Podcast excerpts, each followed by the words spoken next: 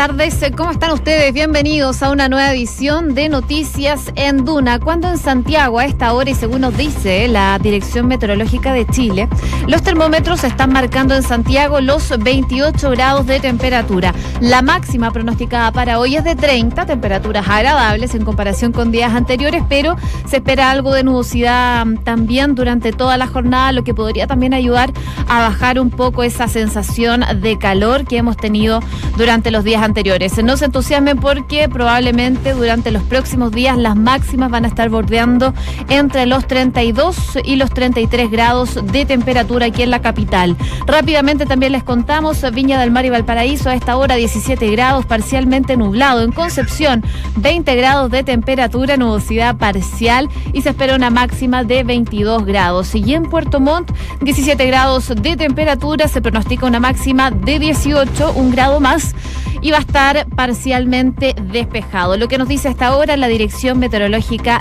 de Chile. Por cierto, hay muchas informaciones de las que vamos a estar conversando el día de hoy. Una de las que nos enteramos durante esta mañana fue mm, la notificación de procesamiento del excomandante en jefe del ejército, Juan Emilio Cheire, como autor de torturas en 1993.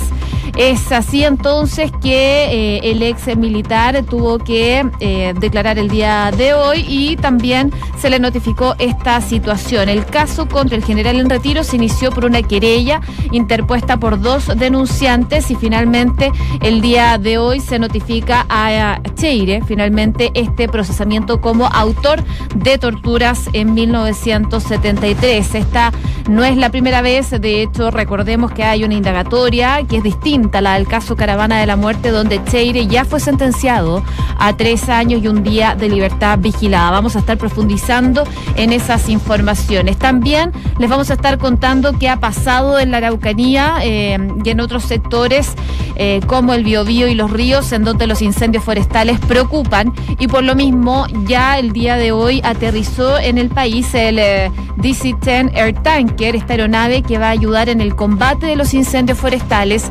Día de hoy fue recibido por el ministro del Interior subrogante, Rodrigo Villa, quien estuvo dando declaraciones y las características de este avión para poder combatir estos incendios en una zona que por supuesto preocupa. También en temas de educación vamos a estar hablando del cierre de la Universidad del Pacífico, cuando va a llegar este administrador de cierre, qué va a pasar con los alumnos, lo vamos a estar conversando en unos minutos más. Y en noticias internacionales, destacar la situación del Brexit, que al parecer se está abriendo una salida al final de ese túnel. Recordemos que desde mm, Londres están buscando renegociar el pacto de salida de la Unión Europea.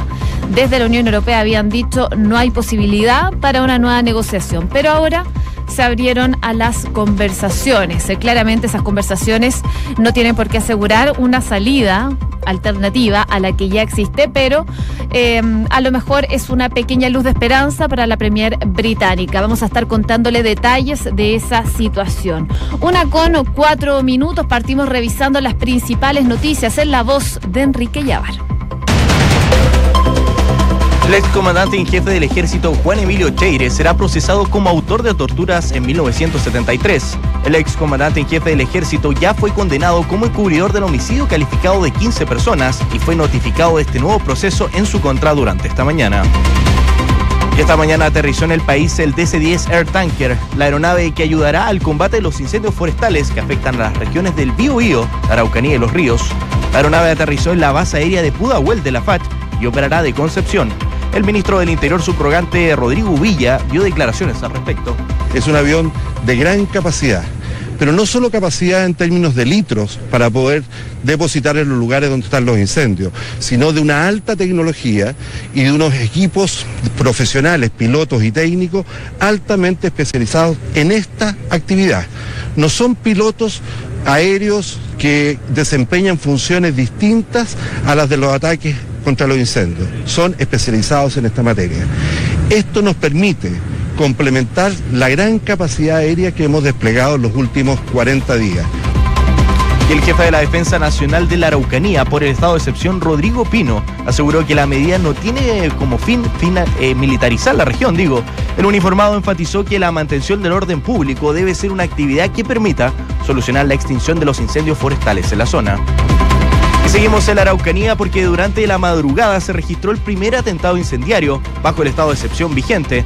Un grupo de encapuchados quemaron un camión de CCU en la ruta que une Purén y Los Sauces. Y el alcalde de Ranco, Miguel Mesa, se refirió al polémico video que involucra al presidente de Gasco, Matías Pérez Cruz, con tres mujeres que supuestamente se encontraban en la propiedad del empresario. Según el edil, no tiene dudas de que el lugar donde se encontraban las mujeres es una playa pública, por lo que cuando el Ministerio de Bienes Nacionales entregue hoy su informe, el municipio será parte de la denuncia. La aprobación del presidente Sebastián Piñera aumentó al 43% según la última encuesta Criteria. Luego de tres meses con resultados negativos, la desaprobación del mandatario descendió en cinco puntos respecto al mes anterior, situándose en un 41%. Y esta mañana se presentó el Plan Gradual de Modernización de Servicios Complementarios para el nuevo sistema de transporte público de Santiago. El director de Transporte Público Metropolitano, Fernando Saca, explicó que las mejoras se implementarán progresivamente y que son un aporte de la nueva licitación de estos servicios que se realizarán en 2020. Las remuneraciones en Chile en términos reales registraron un aumento mensual de 0,6% en diciembre y un 1,2% en 12 meses. Según informó el Instituto Nacional de Estadísticas, las remuneraciones medida por hora ordinaria fue de 4.779 pesos, anotando un incremento interanual en los últimos meses del año de 4%. Una con siete minutos, vamos al detalle de las informaciones porque como les contaba anteriormente, esta mañana el ex comandante en jefe del ejército Juan Emilio Cheire fue notificado de su procesamiento como autor de torturas en el año 1973. Este caso contra el general en retiro, recordemos, se inició por una querella que fue interpuesta por Nelson Rodríguez y Nicolás eh, Berrantes, en la cual Barrantes asegura haber sido torturado con los ojos vendados por Cheire en octubre de 1973, cuando él dice aún tenía 17 años. Según lo que explicó el querellante en su declaración, la tortura se había llevado a cabo con el fin de obtener información sobre el paradero del hermano de él, quien fue posteriormente ejecutado en el marco de la caravana de la muerte. La investigación eh, de este caso está a cargo del ministro de la Corte de Apelaciones de La Serena, Vicente Ormazábal, quien lo acusa de ser autor de torturas aplicadas a 24 personas. Todo esto en el periodo de septiembre a noviembre de 1973 en el regimiento Arica de La Serena. Este habría sido el lugar en donde ocurrieron las torturas. Recordar también que este no es el eh, primer caso de derechos humanos que está enfrentando Cheire.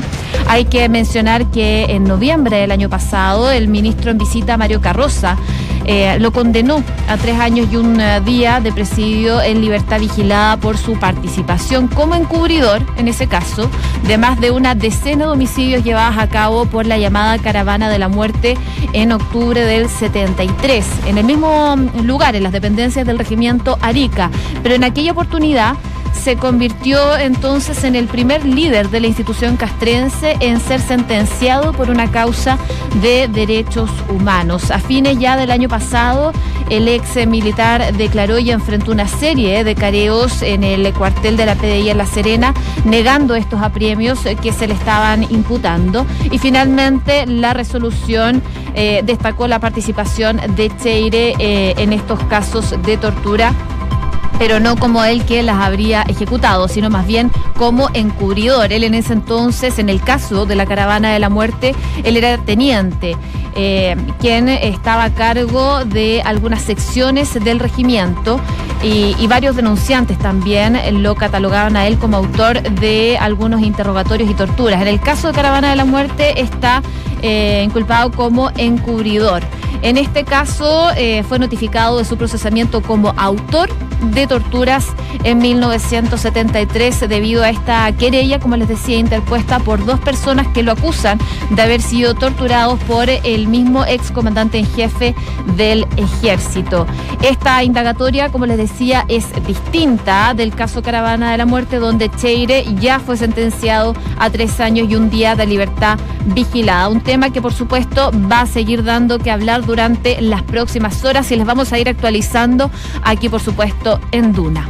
Una con 10 minutos, vamos a otras informaciones también. Ayer se los contábamos, controversia ha generado un video que fue difundido eh, en el cual se veía al presidente del directorio de Gasco, Matías Pérez, exigiéndole a tres mujeres que estaban instaladas a las orillas del lago Ranco que salieran de ese lugar. Según el empresario, las afectadas se encontraban en su jardín por lo que no tenían permitido estar ahí sin su autorización. De hecho, ayer, producto de este tema, tuvo que salir a hablar el ministro de Bienes Nacionales, Felipe Ward, quien ordenó realizar un informe para poder definir estos límites que tiene la playa, el cual se espera que se conozca el día de hoy. Y según las declaraciones del propio ministro, aquí en Duna ayer en nada personal, él dice que lo que hay que determinar en este caso, si la porción de espacio en que estaban ocupando estas personas corresponde efectivamente a un bien nacional o de uso público, es decir, una playa cuyo acceso o uso no está restringido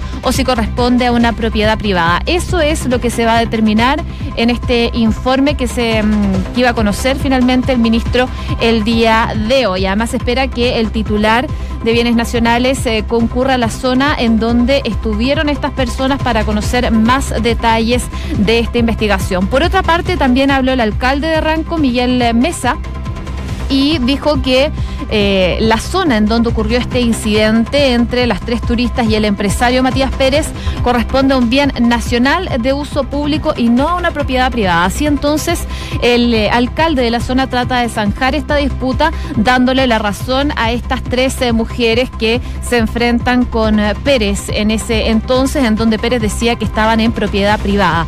El edil también explicó que al parecer hay un vacío legal para normar este punto porque dice que la normativa no indica cuáles son las sanciones. En el fondo que no pueden sancionar a Pérez por este actuar de sacar a estas tres mujeres de em, aparentemente su propiedad privada. Así que probablemente también esto va a seguir dando para discusión em, un tema que por supuesto vuelve a retomarse con el tema de los usos de las playas. Una con 12 minutos. Vamos a otras informaciones también en el ámbito educacional, porque ya hay novedades en cuanto a la Universidad del Pacífico. En una, sección, una sesión, digo que fue extraordinaria, el Consejo Nacional de Educación decidió revocar el reconocimiento oficial a la Universidad del Pacífico, con lo cual va a cerrar sus puertas definitivamente. Queremos entrar en detalle de este, de este tema, qué va a pasar a largo plazo, qué va a pasar con los estudiantes, con Juan Eduardo Vargas, jefe de la División de Educación Superior. Juan Eduardo, ¿cómo estás? Muy buenas tardes. Buenas tardes, Josefina. Muchas gracias por el contacto. Gracias a ti por contestarnos. Ya llevamos un tiempo conversando de esta situación de la Universidad del Pacífico, pero finalmente se toma esta decisión que se estaba esperando, el Consejo Nacional de Educación, que finalmente decide eh, revocar el reconocimiento a la Universidad del Pacífico. ¿Qué sigue de ahora en adelante? A ver, en primer lugar, queremos eh, agradecer públicamente la celeridad con la que el Consejo Nacional de Educación revisó los antecedentes que le remitimos y finalmente decidió acoger la solicitud de revocación del reconocimiento oficial que nosotros le propusimos. Eso en primer lugar. Y respecto de lo que sigue a continuación, lo eh, es lo siguiente. Nosotros debemos decretar ya el cierre de la institución, es decir, debemos poner una fecha de cierre, debemos revocar el reconocimiento oficial y cancelar la personalidad jurídica de la institución. Una vez que eso ocurra, que es un, eh, un trámite que debemos hacer, que, que, eh, dura algunos días, pero, pero debe ser, digamos, eh, algo bastante rápido, nosotros vamos a proponer, tenemos que proponer el nombre de un administrador de cierre. Y ese nombre, digo que lo, lo proponemos porque se propone nuevamente al Consejo Nacional de Educación. Y es, de nuevo, el Consejo el que debe ratificar el nombre de ese administrador. Una vez que esté ratificado, ya el administrador en propiedad se hace, por así decirlo, del control de la universidad. Y a lo que debe abocarse el administrador de cierre, en primer lugar, es hacer un plan de cierre, que lo que, en resumen, debe considerar es ver qué universidad, preferentemente estatal, se hace cargo del proceso de cierre o se convierte en la tutora del cierre de la universidad. Esos son, como en resumen, los, los principales pasos a seguir, no todos, pero los que vienen a continuación. Todavía no hay una fecha específica, entonces, para que se designe este administrador de cierre por los procesos que nos contabas recién. No, no específica, por, exactamente por, por lo que viene y también porque debe considerarse que debe haber también una sesión eh, del Consejo Nacional de Educación que finalmente también ratifique el nombre de este administrador. Pero confiamos que sea durante el mes de febrero, no, no, no debiese ser más allá de eso o primeros días de marzo. La universidad está operando con su sede solamente en Melipilla, ¿verdad? La, la sede de Melipilla está cerrada. Eh, ellos la cerraron por, por, por diversos motivos, motivos de seguridad, y tampoco tienen el personal para poder hacerse cargo. Y lo único que está funcionando es, es eh, la, sede de las Condes. eh, pero en la práctica no hay procesos académicos que estén en curso. Entonces, eh, la universidad hoy día, hoy por hoy, no tiene la capacidad financiera ni en términos de, recursos para poder eh, para poder seguir operando. Y con los estudiantes, porque yo estaba leyendo declaraciones de los voceros de los estudiantes de la Universidad del Pacífico que pedían que pronto se eh, asignara este administrador de cierre para ellos poder continuar con sus estudios. Entonces, probablemente, a lo mejor no va a ser tan fácil para ellos. Sí, a ver, a ese respecto, bueno, aclarar cuáles son las dos opciones que tienen hoy día los estudiantes de la Universidad del Pacífico. La primera, que ya han seguido varios centenares de alumnos es la de reubicarse, reubicarse en otra institución. Y eh, para esos efectos pueden eh, de alguna manera usar los eh, convenios que nosotros hemos acordado con otras instituciones para efectos de que puedan acogerlo. recuerdo que son cuatro universidades y un instituto profesional. Entonces los alumnos pueden, a través de esos convenios, reubicarse en estas instituciones o en otras que ellos consideren. Eh, mejores para sus opciones académicas. En, en el, eh, esa alternativa, que, ¿cuáles son los beneficios que tiene? Eh, en primer lugar, el alumno puede reiniciar sus clases, su, su vida académica en marzo. en segundo lugar, se titula finalmente, se va a titular como alumno de la universidad que lo acoge, la Universidad Mayor, la Universidad Autónoma, el DUOC, en fin, la, la que sea. Eh, ¿Cuál es el, el, el, problema que tiene? Es que, dado que son instituciones eh, que los acogen y que los titulan bajo su bajo su nombre, es que se les reconoce un porcentaje de ramos. No todos los ramos. En la práctica se van a trazar. ¿Cuánto? Bueno, depende del grado de avance académico, depende de la carrera, depende de la institución, pero algo se atrasa. ¿Cuál es la otra alternativa? Es que aquellos alumnos que porque les acomode, porque están muy cerca de egresar, por la razón que sea, deciden quedarse en la Universidad del Pacífico, puedan seguir con sus propias mallas eh, y programas de estudio. Pero para esto, eh, la, la, universidad, bueno, debe estar ya decretado su cierre y debe haber un administrador de cierre que firme un convenio con una universidad tutora. El problema es que esto toma cierto tiempo y por eso nosotros siempre hemos dicho que es eh, no es razonable pensar que se reanuden los estudios para aquellos alumnos que quieran quedarse en la Universidad del Pacífico, eh, no es razonable pensar que eso ocurra antes del segundo semestre. Claro, entonces le conviene en el fondo reubicarse en otras universidades, acogerse a este plan. Claro, pero pero finalmente depende de cada uno. Si, si puede ser que el alumno que esté muy cerca de titularse diga, prefiera, decir, sabes que yo eh, hago un examen de grado o hago mi último semestre en la universidad y prefiero esperar este semestre y luego ya con un solamente con un semestre más me titulo y me, y me puedo poner a trabajar es finalmente la decisión que cada estudiante eh, decida tomar. Estamos conversando con Juan Eduardo Vargas, jefe de la División de Educación Superior. También eh, los voceros de la Universidad del Pacífico eh, ellos daban a conocer su molestia por esta situación eh, que se generó por la crisis académica y financiera de la universidad. Y según lo que decían, es que el eh, Ministerio de Educación tenía antecedentes de la situación que está viviendo la Universidad del Pacífico. ¿Eso es correcto? A ver, en, esto quiero ser eh, categórico, Josefina. Nosotros actuamos con la mayor celeridad posible en cuanto tuvimos los antecedentes que nos hicieron a nosotros ver que era necesario proceder con una, con una investigación. Eh, en ningún momento nos dejamos estar respecto de, de, dejar pasar, por así decirlo, situaciones que nos ameritaron a nosotros eh, investigar como, como finalmente lo hicimos. Pero sí también hay que hacer ver que las facultades del Ministerio son, son limitadas y que la, la institución que verdaderamente va a contar con facultades para poder anticipar de mejor manera este tipo de situaciones es la Superintendencia de Educación Superior. Esa superintendencia, debo recordar, se crea con la Ley de Educación Superior y finalmente se pone en marcha, se va a poner en marcha, en funcionamiento, a contar de mayo de este año. Entonces, eh, no es que nosotros no queramos eh, responder o hacernos responsables de lo que la ley nos obliga a hacer. Eh, creemos que lo hemos hecho de manera absolutamente correcta, a tiempo y cuando, cuando había que hacerlo pero también hay que hacer ver que con la asistencia a la superintendencia a contar de mayo, este tipo de situaciones debiese de poder anticiparse, porque la superintendencia tiene muchas más facultades que las que tiene el día el ministerio. Bien, Juan Eduardo Vargas, eh, jefe de la División de Educación Superior, le damos las gracias por haber conversado con nosotros en Noticias en Duna. Que tengan muy buenas tardes. Igualmente, Josefina, muchas gracias a ustedes. Una con 20 minutos, revisamos noticias del mundo con Enrique Llávar. La Unión Europea y Reino Unido acordaron mantener nuevas conversaciones para lograr un pacto por el Brexit. Está programado que May se reúna hoy con el presidente del Parlamento Europeo y del Consejo Europeo a lo largo del día en sus respectivos despachos, con la esperanza de que la Premier presente un plan creíble para desbloquear la situación. Menos de dos horas después de que la primera ministra británica Theresa May aterrizara en Bruselas, Bélgica, un manifestante anti-Brexit se lanzó sobre el auto en el que se movilizaba frente a la sede de la Comisión Europea. May se encuentra en Bruselas para obtener respuestas de la Unión Europea respecto al problema de respaldo de Irlanda, que ha fracasado repetidamente en las negociaciones y ha amenazado su liderazgo en varias ocasiones, ya que el Parlamento votará el último borrador del acuerdo el 14 de febrero. Y desde Francia llamaron a consultas a su embajador en Roma por el apoyo italiano a los chalecos amarillos.